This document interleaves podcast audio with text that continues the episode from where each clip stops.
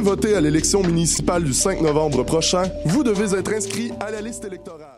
Vous désirez voter à l'élection municipale du 5 novembre prochain, vous devez être inscrit à la liste électorale. Si votre nom n'apparaît pas sur l'avis d'inscription reçu par la poste ou si vous y notez des erreurs, vous devez vous rendre à l'un des 30 bureaux de la commission de révision de la liste électorale sur le territoire de la ville de Montréal du 7 au 17 octobre. Bonne nouvelle pour les étudiants de l'UCAM. L'un de ces bureaux est situé dans la boutique Le Parchemin à la station Berry. Vous avez des questions? Visitez jevotepourmaville.ca.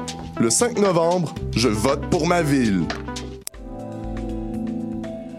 Je soutiens la réussite des jeunes. J'assure la sécurité alimentaire. Je facilite l'accès à un logement convenable. Je brise l'isolement social. Je bâtis des milieux de vie rassembleurs. J'aide une personne sur sept dans le Grand Montréal. Je donne à la campagne Centraide UCAM. centraide.ucam.ca.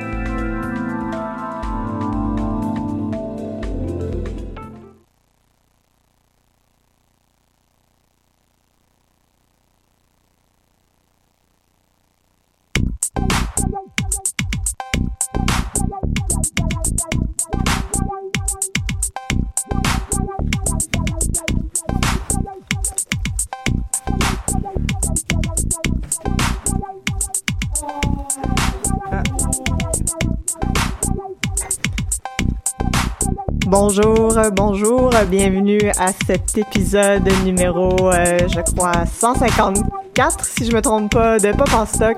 Mon nom est Megan Bédard.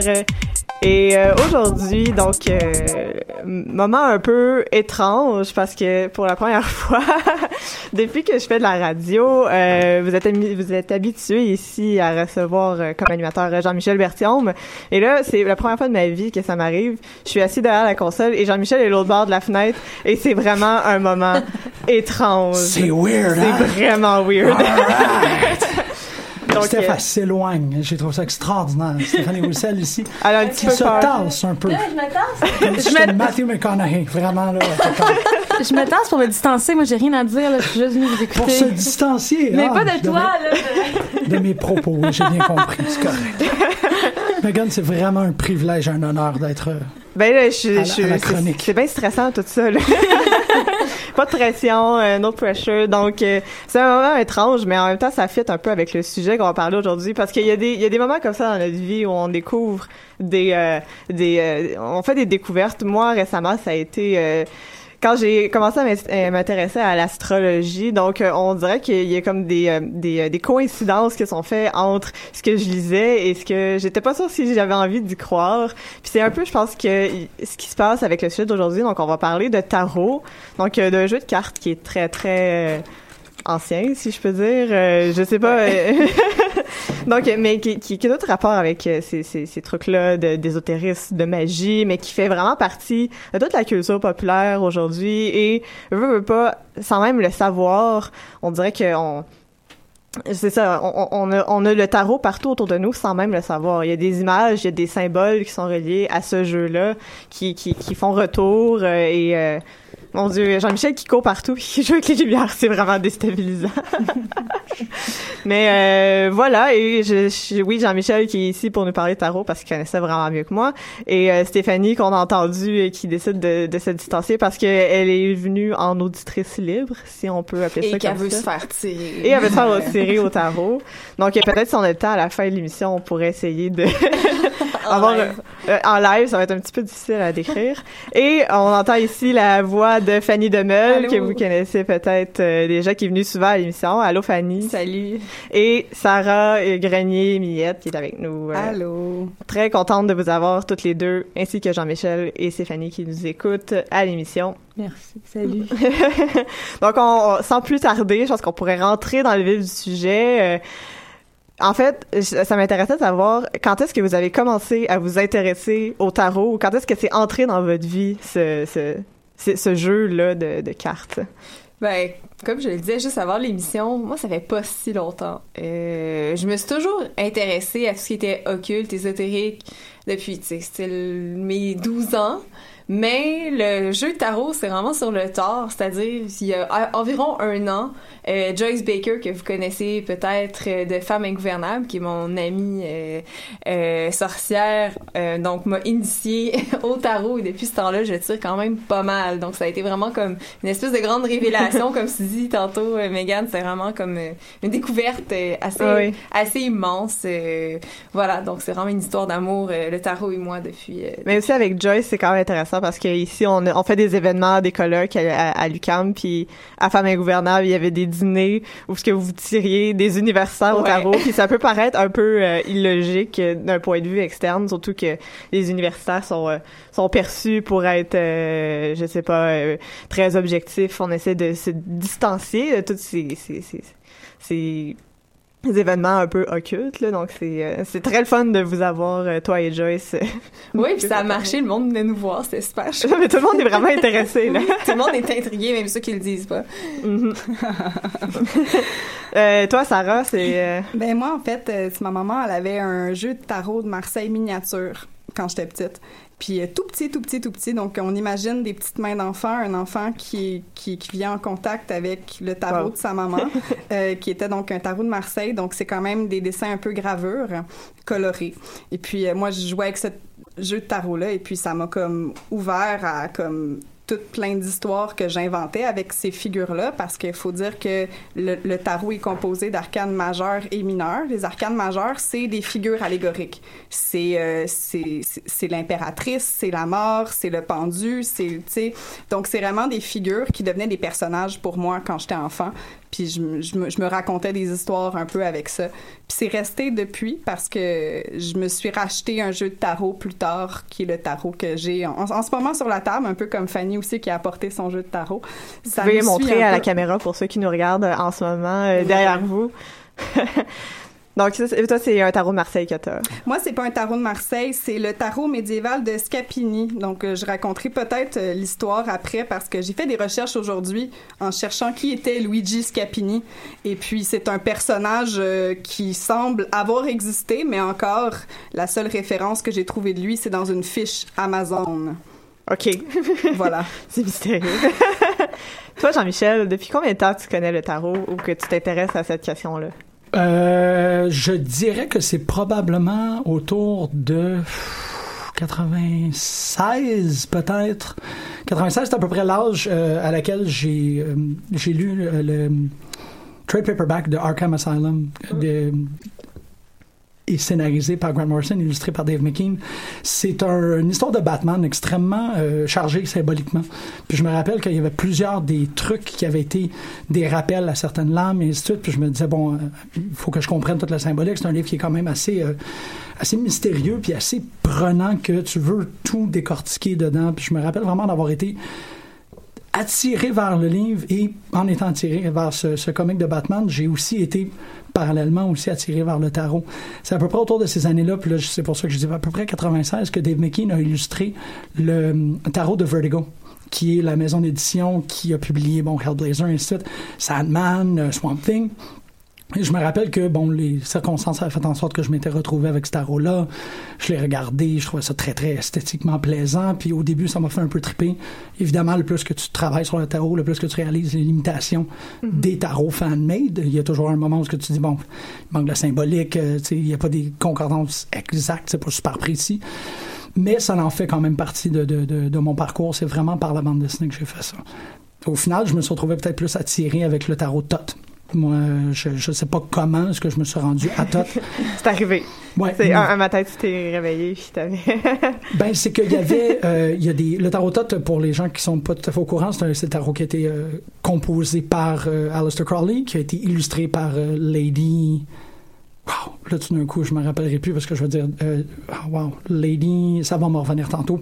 Euh, une écossaise qui a fait un espèce de, de remaniement complet de- du visuel du tarot de Marseille, mais il y avait des trucs très intéressants comme chez euh, Crowley dans le Tot, il change jugement par force. Il y a des petites variations qui existent Mm. que je trouve qui sont vraiment, vraiment euh, à propos. Tu sais, on dit toujours cette espèce de truc-là. Bah, regarde, je vais vous poser la question autour de temps pour le plaisir de la chose. là. Sans trop vouloir euh, animer. non, vas-y. Est-ce que, est-ce que vous avez acheté votre premier tarot ou c'est quelqu'un qui vous l'a donné? Euh, moi, je l'ai acheté dans. J'ai une- j'ai la chance d'avoir une petite boutique de magie vraiment à deux minutes à pied de chez nous. Puis, euh, je suis tombée par hasard sur ce jeu-là. Euh, J'avais pas vraiment d'idée de jeu en tête. Je le laissais guider vraiment par mon intuition.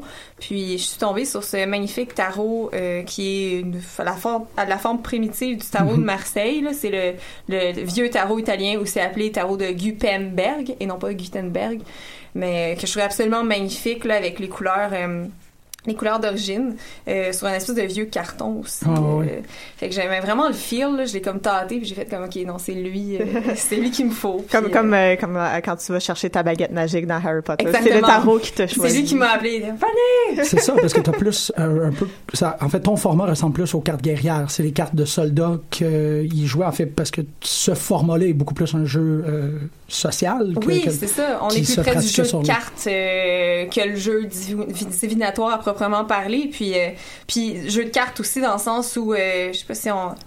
euh, les, euh, toutes les, les arcanes mineures ici, les personnages euh, ils sont, sont très génériques. Ouais. Ils sont, sont pas détaillés comme certaines, euh, certains remaniements comme le White Rider, euh, une des formes de tarot qui a été euh, qui a été faite au début du siècle, en fait 1910 Ok. dans ce coin-là avec des personnages très élaborés aussi pour les arcanes mineurs pour aider la lecture mais là ici dans cette forme-là on est vraiment dans la simplicité la plus totale tu sais les deniers et tout il y a pas y a pas de figure il y a pas d'anthro- d'anthropomorphisation c'est vraiment tu sais les coupes c'est des coupes là, tu sais. Ouais. fait que pour la lecture faut faut juste le savoir et apprivoiser vraiment super bien moi je vous avouerai que je suis pas encore rendue là dans Oh la non, non, lecture non. je maîtrise bien les arcanes majeures mais pour ce qui est euh, des mineurs euh, j'ai ouais j'ai besoin de mon petit livre d'accompagnement quand je me lance dans des lectures avec les mineurs évidemment ce qui est pas toujours le cas euh.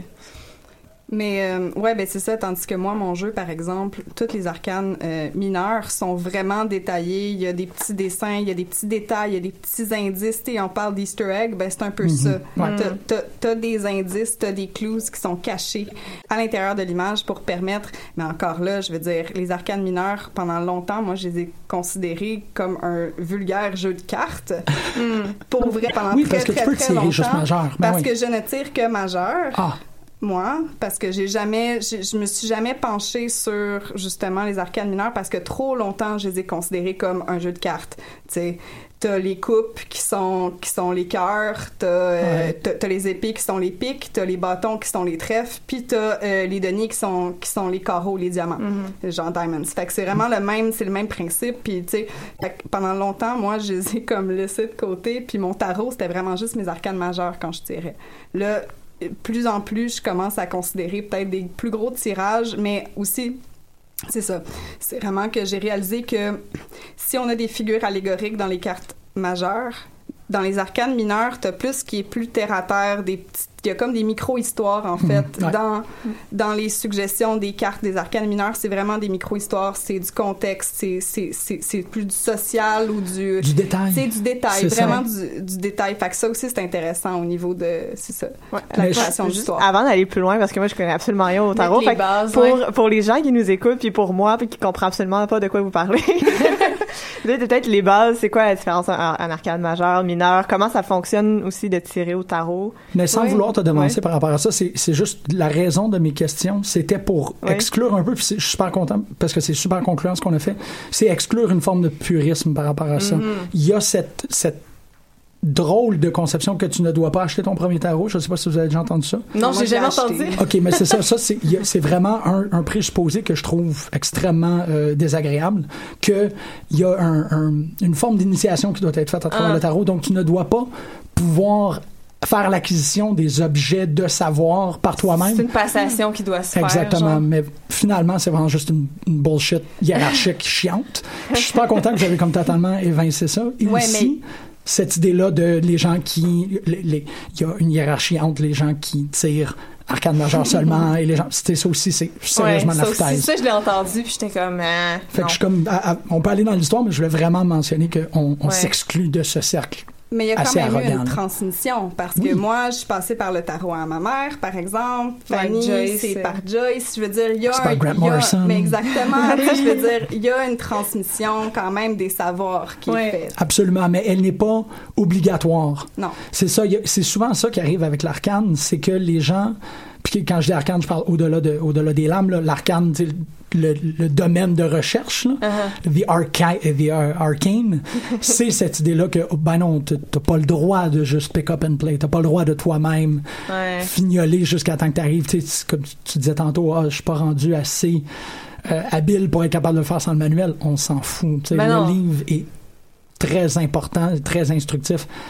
Au final, là, cette, cette idée-là de, de Qu'il y a quelque chose Ouais, à mais il y a- atteindre. tireur de tarot Non. level 7, là, je suis comme, ah, toi, là. Mais il y a aussi ça qui est cool aujourd'hui, c'est qu'avec l'internet, on dirait que ces communautés-là qui étaient très artisanales, si on veut, avant, c'est rendu accessible à tout le monde. Maintenant, on peut googler tarot, savoir comment ça fonctionne, puis le faire à la maison, Mhm. toute seule, puis de, de, de, de, de s'initier un peu aussi à ça. Pas besoin de Grant Morrison ou Non. de quelqu'un qui te passe. Puis c'est- c'est c'est ça aussi qui doit... Peut-être que c'était une tradition avant, mais ça s'est décloisonné justement avec l'internet et ces trucs-là. Ces vieux vraiment. comportements Ouais, subsistent quand même, fait qu'on va les bannir immédiatement On de la conversation, là, l'espèce de comme, Ugh, Mais non, mais c'est vrai, moi, je me suis beaucoup initiée. Ben, il y a Joyce qui m'a aidé, mais vraiment, j'ai j'ai fait énormément de recherches euh, sur Internet, voir aussi toutes les manières de tirer possibles, puis tu te magasines un peu ta manière de faire, au lieu que ce soit quelqu'un qui t'inculque un savoir, puis bon, c'est comme ça qu'on doit le faire. C'est vraiment moins dogmatique, là, on finit par juste comme faire ce qui nous correspond ou ce qui nous parle le plus dans ce qu'on observe à travers le web, ce que je trouve vraiment génial. Mais ce qui en fait aussi un objet populaire, si on veut. Donc, euh, il y a vraiment ce- ce- ce- cette idée-là euh, de... On choisit et on s'approprie cet univers-là qui existe euh, comme indépendamment de nous. Là. Exact, Ouais. oui, oui, on, s'approprie, puis on braconne aussi d'une certaine Ouais, manière. exactement. On fait ce qu'on veut avec euh, avec le tarot, qui qu'on- qui devient euh, notre euh, notre tarot. Dans le fond, il y a pas un tarot, il y a pas une manière de tirer. Puis puis c'est ce que je constate souvent aussi dans mon entourage, soit des gens qui tirent depuis longtemps ou qui s'initient. Tout le monde est comme buggé par ah je sais pas comment tirer, je sais pas comment mélanger les cartes. Puis à chaque fois c'est confrontant parce qu'on est tellement habitué de se faire dire qu'il y a une bonne façon de faire les choses, mais dans ce cas-ci il y en a pas. c'est ça qui rend tout le monde on dirait tout, tout le monde un peu euh, à l'envers ou euh, insécure, mais en même temps non c'est vraiment faut faut faut être confiant que notre manière de faire bon c'est c'est la nôtre puis c'est la bonne, tu sais. Bon, ben pour revenir à, euh, À comment ça marche. hein. Ouais. Pardonnez-moi pour la Partir, partie. euh, Je pense que Fanny, tu voulais euh, nous initier un peu, un peu aussi à toute euh, l'histoire du tarot, là, donc euh, ses origines, mais aussi comment ça s'est rendu jusqu'à nous ici. euh. Ouais, c'est ça, d'où ça sort, Ouais. qu'est-ce que c'est? Puis ben c'est origine vraiment avec plein de S parce que c'est il y a pas y a pas une seule origine au tarot, on le devine, il y a pas une personne à un moment donné ou une- un groupe de personnes qui a voulu créer le tarot, c'est vraiment au fil euh, au fil des siècles. En fait, pour faire vraiment remonter au, euh, au plus loin du jeu en tant que tel, qui est un jeu de cartes avant tout, avant d'être un, euh, outil divinatoire, ben, les premiers jeux de cartes seraient apparus en Chine hein, autour du 5e siècle, puis il aurait suivi la route de la soie jusqu'ici, jusqu'en Occident. Puis euh, vraiment des cartes à jouer qui sont passées de jeux de hasard à leur arrivée en Europe et euh, de fil en aiguille, euh, les premiers euh, jeux, en fait, les, les premiers prototypes de ce qui va devenir les jeux de, de tarot sont apparus dans les années 1300. Euh, premier jeu de cartes, justement, le, le jeu de Gupenberg, celui que je vous ai présenté, qui est le mien tout à l'heure. Euh, qui va vraiment faire le pont avec euh, tout ce qui est comme euh, utilisation plutôt divinatoire, qui était banni par l'Église très fortement. Euh, même si on disait que c'était simplement pour jouer aux cartes, ben le jeu de cartes en tant que tel était banni parce que tout ce qui était lié au hasard euh, était proscrit. Puis bon, depuis deux siècles, il y a plus que 700 différents jeux qui ont été produits puis imprimés. Donc, il y a vraiment une, espèce de foisonnement autour de ces jeux-là. Euh, pour ce qui est de l'origine exacte euh, du principe de tarot, ben, il y a toutes sortes euh, d'ethnies à travers le monde qui revendiquent la paternité du tarot. Les, Égyp- les Égyptiens, pardon, Hébreux, euh, Arabes, Hindous, Grecs, Mayas, mais on sait pas vraiment euh, d'où ça vient exactement. Personnellement, suite à mes recherches, je pense que c'est plus un amalgame de toutes sortes de traditions. Là, c'est ben, comme beaucoup de choses dans le monde ésotérique, c'est vraiment un amalgame. euh, c'est sûr qu'il y, a- à quelque part souvent des racines magiques qui viennent de l'Égypte ancienne, qui est comme un peu le, le berceau de la magie. Mais après ça, c'est tellement un gros amalgame. Puis on peut même le constater en observant les personnages des arcanes. Bon, il y a vraiment une espèce de syncrétisme entre des personnages païens euh, à la papesse, le pape, mais aussi, euh, pardon, chrétien, papesse, pape, mais aussi euh, des personnages plutôt profanes. Donc on est vraiment dans un mélange euh, assez joyeux de toutes euh, ces traditions-là. Après ça, on a eu euh, cette, après cette version-là du vieux tarot italien, on a évidemment le tarot de Marseille qui est apparu à Marseille euh, en 1760 euh, par Nicolas Convert qui a vraiment établi, si on veut, le jeu qui est euh, sans doute le plus vendu aujourd'hui, le plus courant, euh, tel qu'on le connaît. Euh, et euh, après ça, on a, en, fait, c'est plutôt euh, au début du, euh, vers la fin du 19e, début 20e, qu'on a plein d'ésotériques, d'ésotéristes qui ont réinvesti le tarot, qui ont fait des études, des groupes secrets aussi qui sont tournés vers le tarot. Et Bon, ça, il y, a- eu énormément de, comme disait Jean-Michel tout à l'heure, de reprises et de réillustrations du tarot à différentes sauces, de différents styles. Tantôt, j'ai mentionné le Rider-Waite, qui est un des euh, très populaires en 1910. On a aussi euh, Ale- Alejandro Jodor- Jodorowsky qui a repris le tarot, qui en a, qui, a- qui en a même fait un livre hein, avec son épouse Marianne Costa, euh, qui s'intitule La voix du tarot, euh, qui Et- demeure quand même euh, assez important euh, dans les connaissances du tarot contemporain. Et, et c'est rapidement pour les gens qui voudraient pas se farcir ce livre-là au complet, il y a deux séances de 8 minutes où il fait une synthèse complète de ces livres-là. Juste, à- ben en fait, faut que tu l'écoutes parler là, ça fait que son accent est quand même assez intense, mais euh, ça te sauve un quoi 425 pages Ouais. en 16 minutes, c'est très bon. Ça la sur peine. YouTube, c'est bien plus simple. On mettra le lien. Puis, euh, ouais, il y a, bon, qui est assez euh, majeur euh, là, là-dedans. Puis, euh, bon, c'était pour ce qui était l'histoire du tarot. Maintenant, tarot, qu'est-ce qu'on parle quand on désigne le tarot? Bon, c'est ce jeu qu'on a présenté tout à l'heure, de 78 cartes au total, avec des arcanes majeurs et mineurs. Donc, on a 56 arcanes mineurs, euh, qui sont, bon, les quatre... comment vous les avez appelés tout à l'heure? Les quatre personnages, disons, le roi, la reine, le cavalier, le valet, qui sont numérotés de 1 à 10, exactement comme dans un jeu de cartes euh, pour euh, à jouer. Et comprenant un as aussi.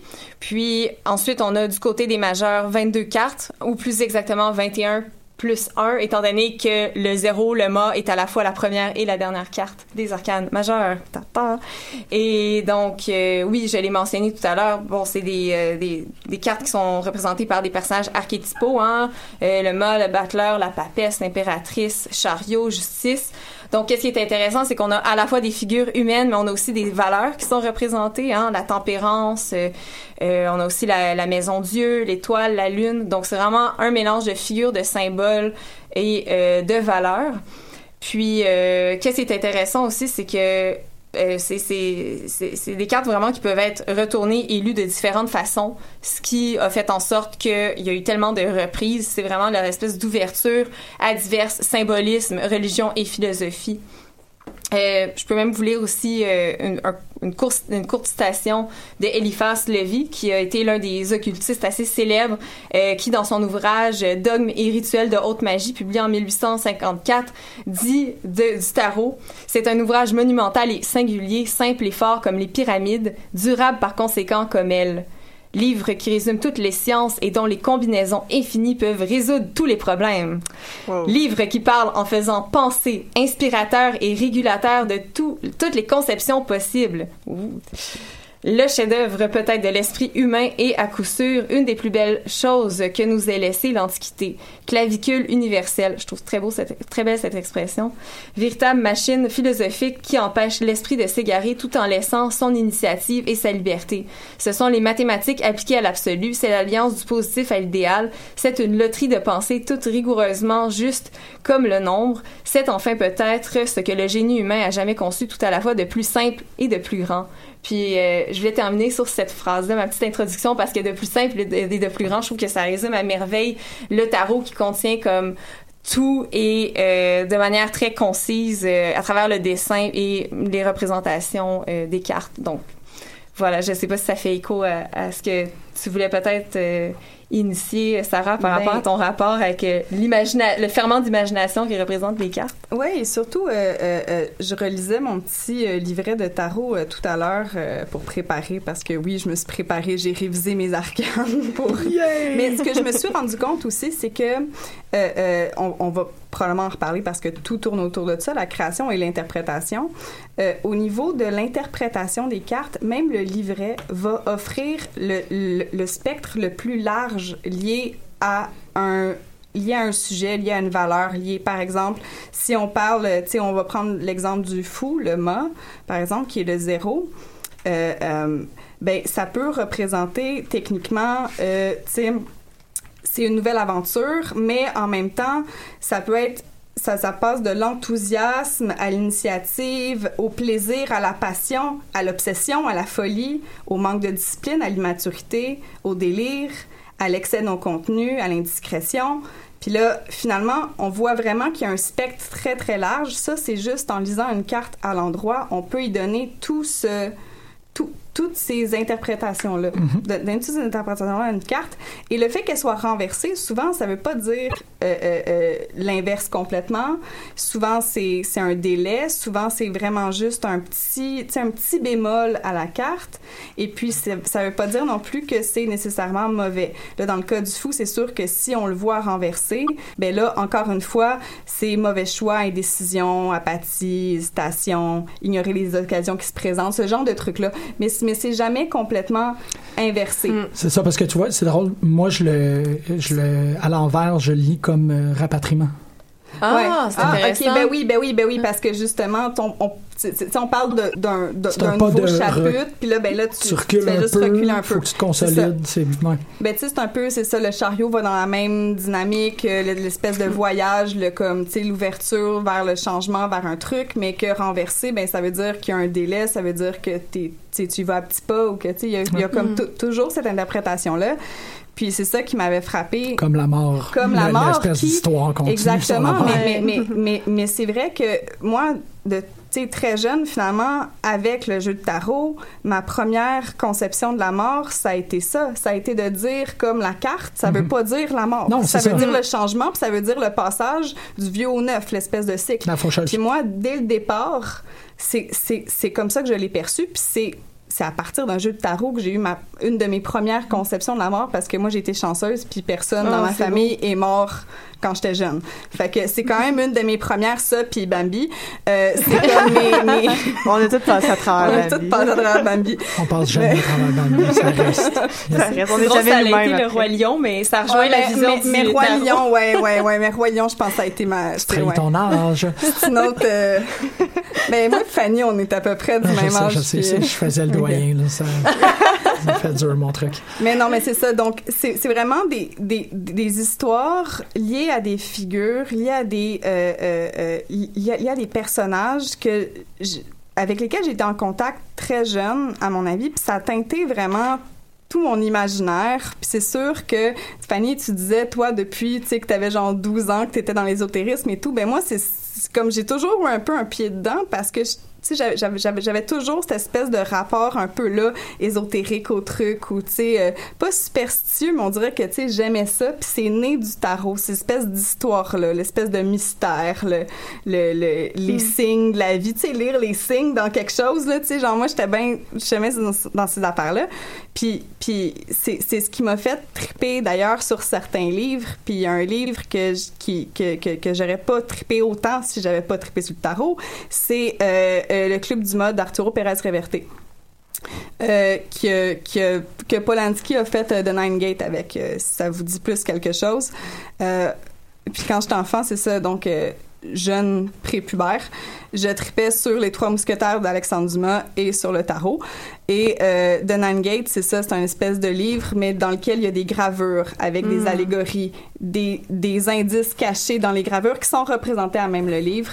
Donc, c'est vraiment comme tout mon amour du tarot s'est retrouvé dans un livre aussi. Puis ça, ça m'a fait c'est ça ça a changé comme ma ma relation avec la littérature. J'étais comme oh wow on peut retrouver ça aussi à l'intérieur. Puis ça, c'était comme l'exemple le plus flagrant du tarot dans la littérature, mais aussi, c'est ça, dans l'espèce de lecture, dans Le l'interprétation. déchiffrage. Dans, dans Ouais. le déchiffrage, puis de, tu sais, c'est un, c'est un récit policier, c'est des histoires qui s'en- qui, qui s'entremêlent, donc c'est vraiment comme découvrir l'indice dans les gravures revient au même procédé que tu fais en tant que lecteur quand tu lis le roman policier. Fait que, tu sais, ça, ça a été quand même une de mes premières comme rencontres tarot et, et récit policier, ce qui, ce qui résume finalement comme le bien rapprochement comme- avec la ouais. littérature. C'est c'est oui, ben, avec le policier, les indices. Ça, exactement, ben oui, exactement. ça, la, ouais. la, la lecture, l'interprétation Mhm. vient beaucoup de là. C'est drôle parce que euh, j'ai non pas le même euh, récit ou du- même histoire d'origine que toi, mais euh, il y a une façon que Alan Moore aborde la bande dessinée dans Promethea, en fait, où il discute. C'est en fait c'est une discussion qui existe qu'il y a entre euh, Crowley et Austin Osman Spare où il explique que le tarot c'est la première bande dessinée. Hmm. Puis Mm. j- j'ai été comme Ben, oui. frappé. J'étais ébloui par co- comment c'est c'est prescient comme façon de voir les choses. tu sais. Il y aura toujours ce débat-là sur c'est où, là, c'est qui la première, la première bande dessinée? Ben, c'est le tarot parce Ouais. que un, un tir bien aligné, c'est une bande dessinée. Avec Les- les cases en Mhm, plus, mhm. c'est vraiment. euh, Puis C'est aussi une, Tout est linéarité, là, donc Ouais. euh, une façon de lire aussi. dans la euh, disposition, Ouais, ton gaufrier n'a pas besoin d'être traditionnel, comme Fanny Ouais. t'expliquait toutes les manières de tirer Mhm, différentes, où tu peux superposer, croiser, euh, la, croix celtique, on s'entend, tu sais, c'est- tout sauf linéaire, comme peuvent l'être les cases aussi d'une bande dessinée. Exactement, C'est ouais. tout réorganisé. euh. Fait que je trouve que tes, tes liaisons entre Mhm. littérature et tarot sont, sont très... euh, valent la peine d'être mentionnées. Là. En plus, c'est super intéressant parce que. J'ai allumé mon micro, Oui, oui, oui, j'ai juste pas proche de ma bouche. C'est super intéressant aussi dans l'histoire de la lecture puis l'histoire de comment les gens euh, s'approprient le tarot parce que tu dis par exemple qu'avant c'était plus la passation euh, du tarot qu'on faisait. Donc on enseignait une façon de décrypter le tarot ce qui était aussi le cas dans la lecture l'interprétation des œuvres. Puis qu'aujourd'hui on essaye de, de, de braconner euh, et, le- et les ouvrages et, euh, et le tarot. Puis que donc toutes les façons que les gens à la fois dans la lecture mais aussi dans l'interprétation des cartes de tarot c'est un, un mouvement euh, assez par ben, assez comme qui se suit dans le fond qui, qui est corrélé dans l'interprétation des signes aussi puis là je trouve ça intéressant dans votre conversation. Donc voilà mon bémol euh. Ben, euh, si t'avais quelque chose à, Ben, à- c'est là où, parce que je suis encore, bon, évidemment, dans cette espèce de, de- de- d'impulsion de désacralisation des choses, c'est que j'ai, souvent l'impression que euh, cette volonté d'en faire quelque chose de sacré, d'en, faire quelque chose qui peut seulement se véhiculer par passation, euh, tu herméneutique, là, vraiment, comme le- les ordres, les. Ça, c'est, c'est vraiment pour conserver un espèce de, de vernis spirituel autour du tarot. tu sais. Il n'y a seulement que les gens de pouvoir qui peuvent léguer le pouvoir à quelqu'un d'autre. en même temps c'est la même chose avec la littérature Ben, c'est Mais là- c'est ça, ça aussi comme c'est un peu la Non. même chose entre euh, le, le catholicisme puis le protestantisme. Protestantisme, chacun a un droit au livre et à son interprétation du livre, et le catholicisme, c'est l'Église qui a la même mise sur le livre et que la même mise sur les savoir. interprétations. mais Donc dans- c'est c'est ce genre de nuance là aussi qui peut être faite entre un, un- une lecture de tarot qui est vraiment plus élitiste, si je peux dire entre guillemets, mais qui, qui veut rester euh, pure. Euh, Je sais pas. Pour moi, c'est vraiment C'est une distinction qui existe entre, euh, entre tu sais, l'outil divinatoire et la façon dont Jung parlait du, du Mhm. tarot.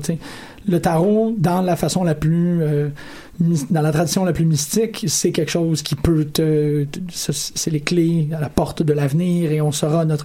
Mais dans la façon jungienne de le voir, c'est un miroir. C'est très simplement Mhm. une façon de se faire confronter à des Oui. substances conscientes ou inconscientes de notre propre personne que l'on ne verrait pas parce que bon on ne voit que rarement le nez dans notre visage. Ben cette le, le, le- la tracte mystique doit passer par le mage, évidemment. Tu sais, ça doit toujours avoir quelqu'un qui Tiens, je, enfin, tu es passé les sept anneaux d'initiation. Voici quelques cartes. Bonne chance. Puis qui voit si t'es apte à ça aussi. c'est une ah, validité de la chose. Tu joues mal avec, je te les enlève. ça. un peu comme Mickey Mouse avec ses balais, tu sais, t'es comme... ah. Mais l'usage plus populaire dans ce cas-ci n'a pas de besoin de cette espèce de, de, de lignée de passation, de tout le flafla, euh, tu sais, les, les, les robes, puis les chandelles, puis, puis comme trois, quatre... Ouais, probablement que ça a toujours été quelque chose de très populaire, mais il y a toujours des forces qui font qu'on veut ramener ça à quelque chose de plus fermé. Mais c'est sûr qu'il doit y avoir toujours eu des, des, Des mouvements, usages populaires. des usages ouais, populaires. Et profanes. euh, Ouais, Ouais, mais c'est là où, comme ou d'où avec d'où l'arrivée- les, les, les modifications avec le temps de tous les tarots qui peuvent exister, de tous les jeux de cartes divinatoires. là. Donc, on, on les amalgame à nos croyances, puis on en fait quelque chose de nouveau. Ouais, ce que je Disons trouve. euh, bah, ah, Je t'en prie, je t'en prie, je t'en prie. Non, non, non. Dans le fond, je, je voulais simplement ajouter que, tu sais, on, on parle encore, encore et toujours de jeu de tarot, puis il n'y a jamais eu de délimitation entre le jeu de cartes et l'outil divinatoire, puis je pense que la ludicité, c'est ce qui fait en sorte que quelque chose n'est jamais complètement sacré, c'est que ça reste un jeu, ça reste de l'ordre de la, la- la circulation, puis de la mouvance, puis qui fait en sorte que la chose se transforme aussi, vu que c'est pas un texte sacré, texte au sens large. Puis ça revient à ce que tu disais tantôt, ta citation, du fait que c'est un objet parfait. Parce que Mhm. tu ne peux jamais, tu le- Toujours en train de s'échapper. Ouais, tu peux pas l'encaisser puis dire comme oh non ça, ça ça ça appartient dans une boîte il y a seulement quatre vieux monsieur qui ont le droit d'y toucher non ça c'est c'est écrit dans la, la- c'est c'est c'est dans le, le génome de la pratique même que tout le monde Ouais. doit le manipuler Il s'éprouve aussi dans la pratique. Un jeu, un jeu de tarot dans une boîte, ça sert à rien. ouais C'est ça. Mm. mais j'ai vraiment l'impression que l'espèce de, de de, de, de décadence du tarot, c'est venu post-Jung avec cette idée-là que, bon, ça, ça va avec les théories psychanalytiques, puis ça va avec cette idée-là que tu sais, tu regardes l'arcane, l'arcane te regarde un peu, puis c'est là où, un peu comme dans, le- dans la veine de tout ce que vous avez dit, c'est là où le, le tarot n'avait plus de secret en lui-même, c'est toi et ton rapport avec ton, ton, ton jeu de tarot qui fait Ouais. émerger ces secrets-là. Fait qu'il n'y a pas de mauvaise manière de tirer, il n'y a pas de mauvaise manière d'interpréter. Puis c'est là où, un peu, où, comme l'exemple avec la littérature fonctionne moins bien parce que tout le monde a le droit de le faire. Mais ça peut, ça pas toujours été le cas avec la littérature Non, c'est tout. Il y ça. a toujours eu des bonnes façons. Euh, Les professeurs, les notes, euh, les examens, c'est pas une façon de noter puis de décider si on interprète bien un texte. Je sais pas c'est quoi. Puis, euh, je veux dire, la, la littérature, ça a quand même toujours eu, euh, mais ben, pas toujours, mais il y a eu des moments où, de la même façon qu'on qu'on faisait les scolastiques, par exemple, avaient une bonne façon d'interpréter Ouais. l'œuvre qu'ils transmettaient à, à leurs disciples. Puis aujourd'hui, bon, après, il y a eu Écho, il y a eu l'œuvre ouverte, puis après, il y a eu encore, il y a eu Stanley Fish, puis il y a eu les communautés interprétatives, puis le tarot, en ce cas, moi, de ce que vous dites, puis tu- tout ce que tu dis, en fait, fait juste me, me Alimenter ce que tu es en train de... alimenter ce que, ce que je pense, là, dans toute, toute cette, euh, cette idée-là de l'interprétation qui, qui se fait en- qui se fait ensemble. Mhm. Tu sais, Je pense que à la fois pour les objets, pour des, des pratiques qui sont plus si mystiques, donc la littérature aussi, aussi divine, aussi sacrée, puis qu'on en fait quelque chose de ludique, comme tu dis, qu'on le ramène donc au jeu, puis... euh, Ouais. Puis au contact aussi, parce que tu sais où on peut se tirer nous-mêmes, mais il y a aussi le rapport à l'autre Ouais. qui, est assez important dans le tarot. hein. Moi, je me tire beaucoup moi-même, mais je tire aussi et surtout d'autres personnes parce Ouais. que c'est c'est un plaisir, je trouve, euh, de provoquer la rencontre, euh, puis euh, l'espèce de rapprochement, puis le transfert aussi, parce que je trouve que c'est c'est aussi d'abord et avant tout euh, un lieu de transfert pour revenir à la psychanalyse. On, on fait vraiment une projection un peu euh, truchée sur l'autre personne, mais via les cartes. Donc, euh, je trouve que c'est, c'est pour moi, c'est plus un outil de, de, de révélateur du présent, du vraiment ultra présent, Ouais. que Ouais. de l'avenir. Je ne sais pas ce que vous en pensez, vous, de, de, Ben- de la prophétie via les. euh, Ben l'outil, ben je, je, je veux dire le tarot est un outil euh, euh, qui est beaucoup considéré comme un outil de méditation principalement. Donc quand tu parlais justement Jung le miroir, c'est vraiment considéré comme un outil de méditation. Puis puis dans le rapport à l'autre aussi ça ça ça force à l'ouverture, mais mais ça force au regard aussi justement, tu sais, l'autre c'est moi tout le temps. Parce que je veux dire quand tu tires quelqu'un, même si tu tu sais, même si la personne elle, elle- elle dirige un peu sur, sur, sur ce qui ce qu'elle vit en ce moment, veut veut pas, euh, euh, euh, ton tirage, ça va être toi aussi que tu vas révéler dans ton tirage. Tu, tu, tu, tu, tu vas parler de l'autre, mais, mais en même temps, tu toi de ton bord, ben, tu, tu, tu fais juste voir en quel point t'es t'es dans le même genre de situation, t'es dans le même genre de truc, t'es constamment en réflexion, toujours en train de, de, de réfléchir aussi sur toi, Mhm. mais, mais, mais en regard de... Le lecteur est très présent. Oui, ça oui, que tu oui, veux oui, dire. oui, Ouais, oui, ouais. oui, c'est ça. Mais tu sais, c'est vraiment comme, tu sais, si, si, si je tire quelqu'un, puis ben, puis je sais pas, tu sais, je tire des cartes, mais là, on dirait que en voulant les interpréter pour la personne, je me mets à les interpréter aussi pour moi. Mais veux, veux pas, c'est toi qui les interprètes. c'est moi qui les interprète. Donc, il y a, il y, a, il y, a, y a cette espèce de, de, de, de, de mélange qui, qui, qui Entre le, vient- le- le- ouais, le lecteur et le entre lu. les deux personnes, ouais, Ouais. exactement. Ah, c'est intéressant. Fait qu'il y a comme, je sais pas. Ouais, c'est comme un merge des deux, Ouais. des, des deux personnes via ça, dans le Ouais, fond. c'est C'est juste comme euh, euh, un genre de, de, de, de réflecteur de, de nous-mêmes, mais de nous dans le regard qu'on porte aussi sur l'autre Ouais. personne. C'est- euh, Ça me fascine. C'est très relationnel aussi, puis c'est super intéressant euh, pour euh, les initiés, si c'est euh, d'étudier le tarot ou n'importe quel outil de divination, en guillemets, d'un point de vue sémiotique, parce que c'est ça, c'est la relation entre moi, entre qu'est-ce que je suis en train de lire et en- à qui je m'adresse. Mhm. Donc, il y a toute ce- cette relation-là où ce que je mets un peu de moi dans l'autre, un peu de l'autre dans moi, puis ça se mélange, puis on, on, on- on crée des nouvelles choses à, à partir de ça. Puis ça me fait penser, euh, Fanny, tu faisais euh, du tarot littéraire, je pense. Oui, oui. Oui, j'aimerais ouais. ça que tu nous en parles un peu parce que je trouvais ça super intéressant. Puis Oui. euh, c'est vraiment une démarche qui me qui mind blown juste. Ben, je, je trouvais, ben, ça, ça fait écho euh, avec ce qu'on dit dans le fond dans la rencontre. Donc, ce que je faisais, je l'ai fait dans le cadre dans euh, de, de Le Gould. Je sais pas si vous connaissez Le Gould, mais c'est vraiment, vraiment cool. C'est euh, Michel Vézina, je sais pas si euh, vous vous replacez c'est qui, euh, qui a ouvert dans le fond une librairie ambulante qui se promène d'événement en événement, un peu comme des forains.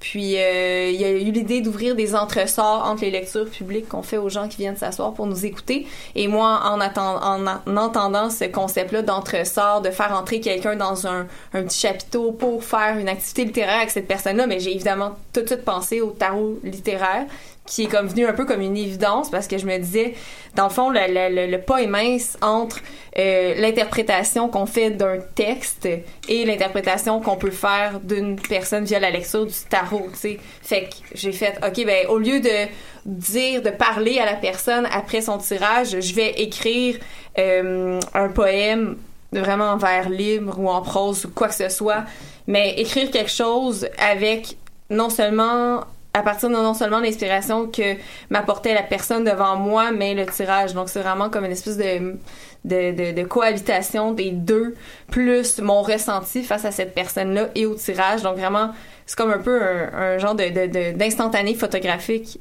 du moment présent avec cette personne-là sous la tente. Puis, évidemment, je me laissais aussi inspirer par euh, les combinaisons des arcanes que je tirais. Euh, puis on avait toujours comme une espèce de petite discussion avant que je me mette à écrire. Puis souvent les, personnes étaient très touchées d'avoir euh, d'avoir ça. Puis j'ai eu comme commentaire que ça, ça ressemblait comme un portrait littéraire en quelque sorte parce que c'est comme euh, c'est comme une- au lieu d'avoir une lecture en ligne ou par écrit très factuel, c'était plus c'était plus comme une espèce d'impression. Il y a quelque chose un peu ouais, impressionniste dans dans ma peinture que je faisais en mots. Fait quoi, c'était une belle, une belle expérience euh, que je vais essayer de, de renouveler euh, à la prochaine occasion. C'est super intéressant, mais c'est aussi, ça, ça rejoint qu'est-ce que Sarah, tu disais, mais on voit que c'est vraiment un outil d'interprétation, mais aussi de création. Donc, on, on interprète, mais on, on crée des récits à partir de ça, puis c'est comme ça qu'on réussit à faire une interprétation de notre présent et une projection de qu'est-ce qu'on veut faire dans l'avenir à partir de qu'est-ce qu'on a devant nous. Puis, euh, j'aimerais ça que Jean-Michel, tu nous parles un petit peu plus de bande dessinée parce que tu l'as frôlé un peu, mais c'était pas, c'était pas très euh, approfondi, mais j'aimerais ça en entendre plus. Ben, c'est bon, bon, évidemment, c'est juste le, le- le Le truc par rapport à la bande ouais. dessinée, c'est très formel. Euh, moi, c'est plus, c'est drôle parce que je, je réfléchissais à l'émission, c'est pour ça que j'ai amené le livre. euh, c'est un ouvrage de Jessica Crispin qui s'appelle The Creative Tarot, qui est un Modern Guide to an Inspired Life. Euh, avec un titre de même, c'est sûr que tu te manques pas. C'est vraiment la première affaire que tu ramasses quand tu rentres dans une librairie. Euh, mais euh, Crispin a une façon extrêmement. Moi, j'appelle ça le, le- le paradoxe de Gilbert. J'avais un ami, laissez-moi vous raconter cette petite histoire-là. Je, je gardais l'histoire pour quand vous alliez vous tirer respectivement, pour comme combler les silences. Mais je vais vous parler de Gilbert. Euh, Gilbert, c'était un, un barman au Dog à l'époque, euh, qui est maintenant un autre bar. Puis euh, Gilbert avait une façon extrêmement. je t'en ai déjà parlé de Gilbert? Non. Non, ok. Ça serait. Mais maintenant, tu vas m'en parler. oui, je vais vous en parler. En tout le monde, en, en personne. Gilbert une façon, une approche extrêmement intéressante par rapport à l'horoscope où il ne faisait pas du tout confiance aux instances autoritaires de l'horoscope. Tout ce qu'il faisait, c'est qu'à chaque fois qu'il rencontrait quelqu'un, il demandait son signe. Puis Gilbert, bon, est doté d'une très très bonne mémoire, ça fait qu'il est arrivé à un point où ce que il était capable de faire la somme de ses expériences Oh God. avec les horoscopes des gens. Mais c'est à peu près tout ce que la plupart des gens qui lisent l'astrologie font. Là. Souvent, euh, tu- Ouais. la personne oublie un peu c'est quoi un poisson, puis au lieu de lui expliquer, tu dis ah mais tu sais telle personne est poisson, puis telle personne aussi.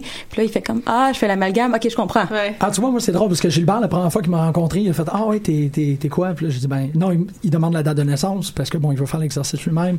Je lui révèle que je suis bélier. Il fait Ah, ok, oui, t'es un gars bélier. Fait que toi, quand tu rentres dans une pièce, tu regardes partout. Puis j'ai comme juste, hein? Et, et toutes les, les instances qui ont suivi, à chaque fois que j'ai rencontré Gilbert, puis là, c'est très mauvais pour la radio. En fait, si je peux le faire devant la caméra, ça va peut-être être mieux. À chaque fois que je croisais Gilbert dans une place, Gilbert me regardait puis il faisait comme ça, pour me faire comprendre que les mâles béliers, de règle générale, sont propices à regarder dans un, dans un endroit. Je suis full d'accord, mon chum est bélier. je trouve ça On dirait vraiment que c'est comme un enclos, là. Hey, ouais, C'est juste les mâles béliers? Regarde, il Parce faudrait... que là, moi, je vais commencer à me watcher quand je rentre quelque part.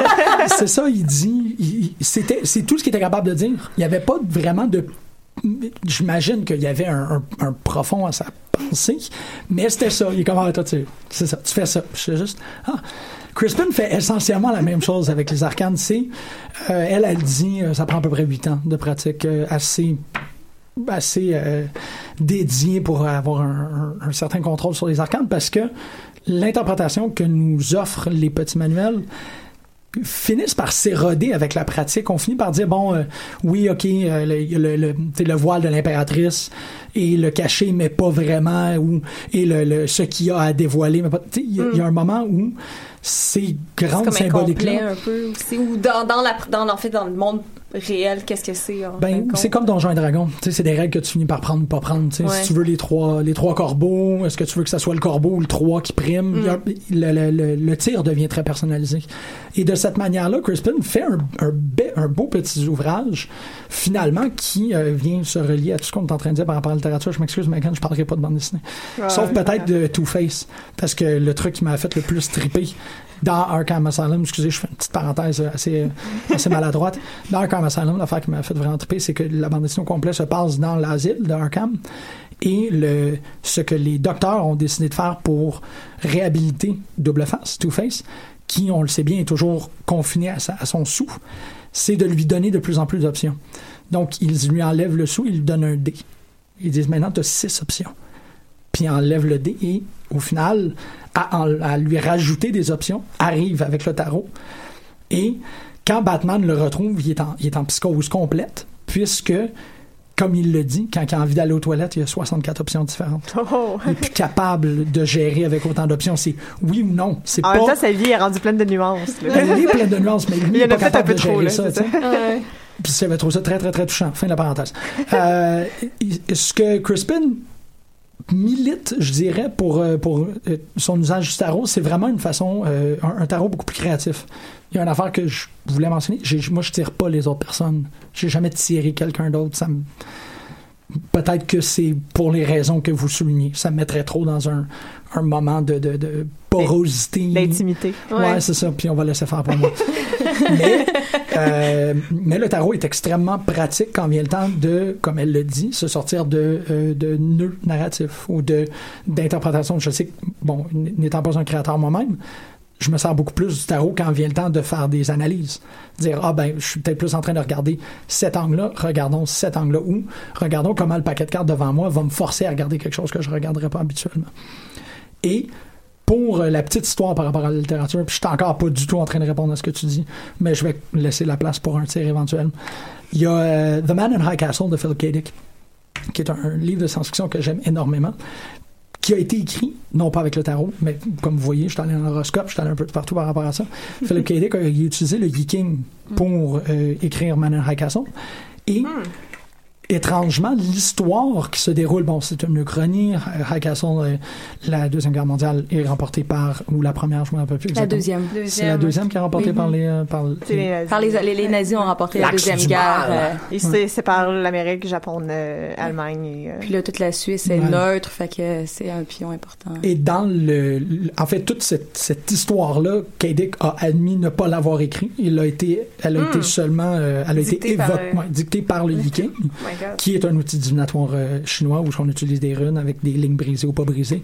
Pour les gens qui ont besoin d'un exemple visuel rapidement, les deux tatouages de euh, euh, dans G.I. Joe, les deux frères ninja qui ont des tatouages sur les avant-bras, c'est des runes du Yiking. OK. Hmm. Storm Shadow, puis bon. OK, Snake Eyes et Storm Shadow, tout le monde. Euh, mais, toc, toc, toc, on revient. Dans Man in High Castle, il y a une régulation du monde qui se fait que dans le roman, le personnage principal se tirera au Yiking, et quand il va se tirer, le Yiking va lui dire « ton monde ne fonctionne pas ». L'Allemagne n'a pas gagné la Deuxième Guerre mondiale. Le vrai monde est un monde où les Alliés ont gagné. Ce qui fait que dans l'œuvre, l'outil divinatoire vient réguler le monde lui-même. Puis ça, ça m'amène à dire que le tarot n'est pas véritablement, comme on en parlait tantôt, pas quelque chose qui prévoit le futur, mais qui régule le futur. C'est quelque chose qui va nous montrer une marche à suivre, que l'on veuille ou non. Et si on veut la suivre, elle va créer ce futur-là. Fait que ce n'est pas à proprement parler un outil divinatoire parce que c'est pas en train de nous montrer ce qui va arriver. C'est en train de nous indiquer ce qui peut arriver. Puis la force de ce, de ces révélations-là, quand on tire des gens, c'est de vouloir suivre ce chemin-là. C'est de dire, ouais, c'est vrai, il y a probablement, ça c'est probablement raison d'être, ça c'est probablement un obstacle à surmonter ou à éviter, ou ainsi de suite. Ça, ça le crée, cet Ça- ouais, ça- l'éclaire, ça le C'est crée comme pas, ça le met en lumière, ça Non, met mais une c'est- lumière c'est- sur c'est- quelque chose C'est pas exactement ça, mais ça nous fait, faire. ça nous fait réfléchir. C'est ça, c'est- Comme. Sarah disait, euh, c'est vraiment un outil de méditation. Ça nous donne des avertissements. Ça nous, ça fait juste nous faire arrêter et regarder. Ouais. C'est tout. Chose qu'on regarderait Pas probablement pas, c'est ou potentiellement C'est pas. comme si on rentrait dans une pièce puis il y a plein de meubles couverts de draps. Voilà. Puis là, ça enlève ces draps-là pour savoir où est-ce que tu peux aller t'asseoir ou pas, tu sais. Ce Ouais. qui est mieux. Puis après, c'est toi qui choisis quel drap t'enlèves puis où tu t'assois. Ouais. Ouais. Ou est-ce que c'est une chaise ou c'est pas une chaise? Ou est-ce Ouais. que est-ce que, Est-ce que c'était vraiment ça? Dans le fond, il c'était C'est peut-être un piano, mais Ouais. on pensait que c'était un faux tu peux t'asseoir sur un piano? Je sais pas comment tu t'y prends. Ben euh, oui, c'est ça. Fait que c'est euh, j'ai pas du tout répondu à ce que tu Mais c'est pas grave, c'est super intéressant quand C'est c'est c'est aller lire Promethea. C'est Mais c'est ça, c'est aussi omniprésent dans les œuvres que tu que as mentionnées dans Arkham As- Asylum, Promethea, mais il y en a, il y a- le tarot euh, se révèle à nous dans des endroits où ce qu'on pensait pas qu'il était. Ah ouais, l'histoire sans fin. C'est ça, il y a des symboles justement Il est juste partout, qui, qui, Ouais. font- qui refont surface, puis on fait comme ah oui, mais ça c'est c'est un des arcanes, je sais pas comment ça s'appelle. Ouais, c'est ça, c'est. ouais, ouais. c'est ça. Parlant d'arcane, euh, avant de faire un tirage, là, je me demandais, y a-tu euh, une arcane Ah, qui je vous parle plus que d'autres? t'allais poser cette question-là? me connais trop bien. J'y ai C'est pensé quoi toute la journée, mais, Hey, euh, je- mais Jean-Michel, je- non, non. Euh, c'est quoi? Il me semble qu'il y, a- y a il y a un épée, il me semble, qui me revient. Je- non, pas, pas préféré, mais il y en a qui me reviennent souvent. Je pense que c'est le 9 d'épée qui me revient vraiment, Ah, vraiment Le souvent. 9 d'épée, ah ouais. Ouais. Je trouvais que c'était très, très personnel comme question, parce que je me suis rendu compte, si je dis ça à radio, il y a quelqu'un qui va comme, tu sais, toujours comme l'analyse, tu sais, j'aime faire analyser, mais moi, ma carte depuis une éternité, c'est l'ermite. Ah. Moi, moi, ça a toujours été ça. Il y a quelque chose que je trouve beau et dangereux en même temps dans l'ermite, parce que c'est comme... C'est genre... euh, euh, l'in- l'introverti par excellence, mais il y a quelque chose de, de comme très travail sur soi, travail sur le jardin intérieur, travail sur cette espèce de paix intérieure-là, continuelle. Hmm. Fait que moi, moi, moi, c'est vraiment une carte qui me parle. euh, Ah, je te file. le- L'ermite, moi, c'est une autre carte solitaire que j'aime bien. En fait, deux autres cartes. J'en ai pas vraiment une, mais deux vraiment, comme en complémentarité que j'aime. C'est le pendu puis le- l'étoile. Oui, oui, mais l'étoile est importante, puis le pendu, euh, ouais, c'est...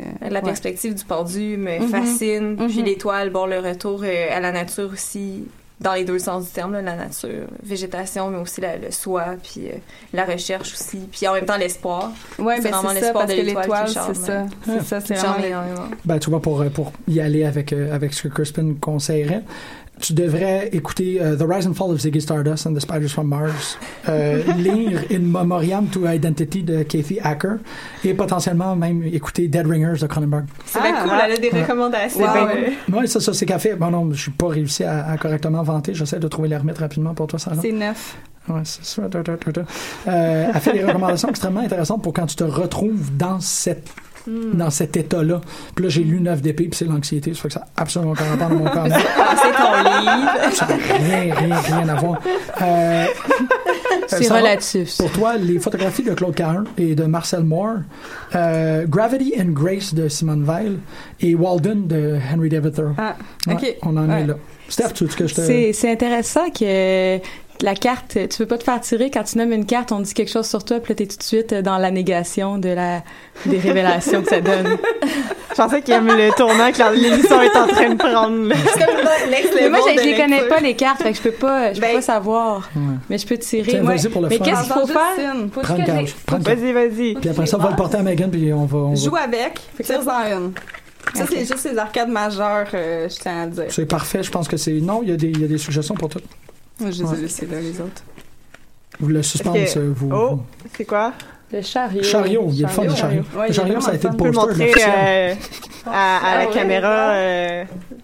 Ouais, t'es t'es trop loin, là. Tu peux aller, mais, mais là, sur celle-là de, de, de Fanny. Je vais demander à quelqu'un d'en montrer. Chariot, c'est 7... C'est ça, euh, la Ouais, fiche, chariot, c'est J'ai sept. plus- la Ben, les fiche belles de l'officiel avec... Elles sont euh, belles, hein? On a Ben, oui. Euh, Chariot, tu devrais euh, lire le livre de Jack Flam, Matisse and Picasso, The Story of the Rivalry and Friendship, Amadeus de Miloš Forman Mm. en tant que film, et euh, Writing Dangerously, Mary McCarthy and Her World, un livre de Carol Brightman. Puis on en fait un dernier parce qu'il nous reste 15 On secondes pour Megan. ouais. Quelqu'un allait... Euh... Vite, vite, vite. Ça va être le fun. Faites-vous ça à la maison. Faites-vous plaisir. euh, Mais Ben, je trouvais je ça intéressant ce Ouais. que tu disais tout à l'heure pendant que Megan se fait tirer. ouais. Euh, ce que tu disais sur euh, bon les guides par rapport à, à- Oh, par, toi. par rapport à la non non mais par rapport au fait de, de connaître dans l'expérience les sens parce Ah que oui. mettons par rapport à l'astrologie que je connais mieux que le tarot souvent des fois tu lis les, les chartes des gens puis bon dans les personnalités personne se soucie des mêmes détails de personnalité Mm-hmm. ou personnes sont sensibles ou euh, en défaveur de, des- de certains traits puis des fois tu lis des charts des comment les descriptions générales sont faites puis tu te dis ah cette personne là est clairement poisson pour avoir pensé qu'une balance pense comme ça genre qu'est-ce qu'il trouve dérangeant? Tu sais tu sais la subjectivité de la personne Quand Paul parle de Pierre, on apprend plus sur Paul que sur Pierre. c'est ça. là. Ouais, fait que là, ouais. tu lis les charts, mais tu te dis, mais là, c'est pas juste, là. Ça, il y a une petite injustice dans cette description-là, là. Donc, on, on conclut avec Megan qui a On conclut avec le tirage de Megan qui est, mesdames et messieurs, le chariot. Ah, ben là. Ah, Encore? oui, On a on a les mêmes. euh, on Voilà. est en- on va pouvoir les en écouter ensemble. Ben oui, c'est ça. En plus, on habite ensemble, on fait tout, tout ensemble, tout le temps. euh. Fait qu'on va pouvoir écouter les, recommandations puis lire Voilà. les livres à voix haute dans notre appartement. Voilà. Bon, ben, on va conclure ça là-dessus. Puis, euh, c'est vraiment très intéressant de, de, de, de faire cette émission-là avec vous. Puis, je pense qu'on aurait encore des choses à dire, mais on n'a plus de temps. Là.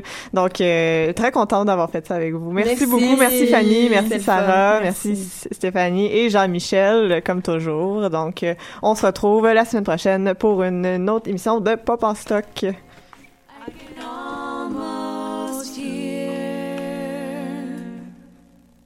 your trusty laborers, nailing down those coffin lids. But those coffins.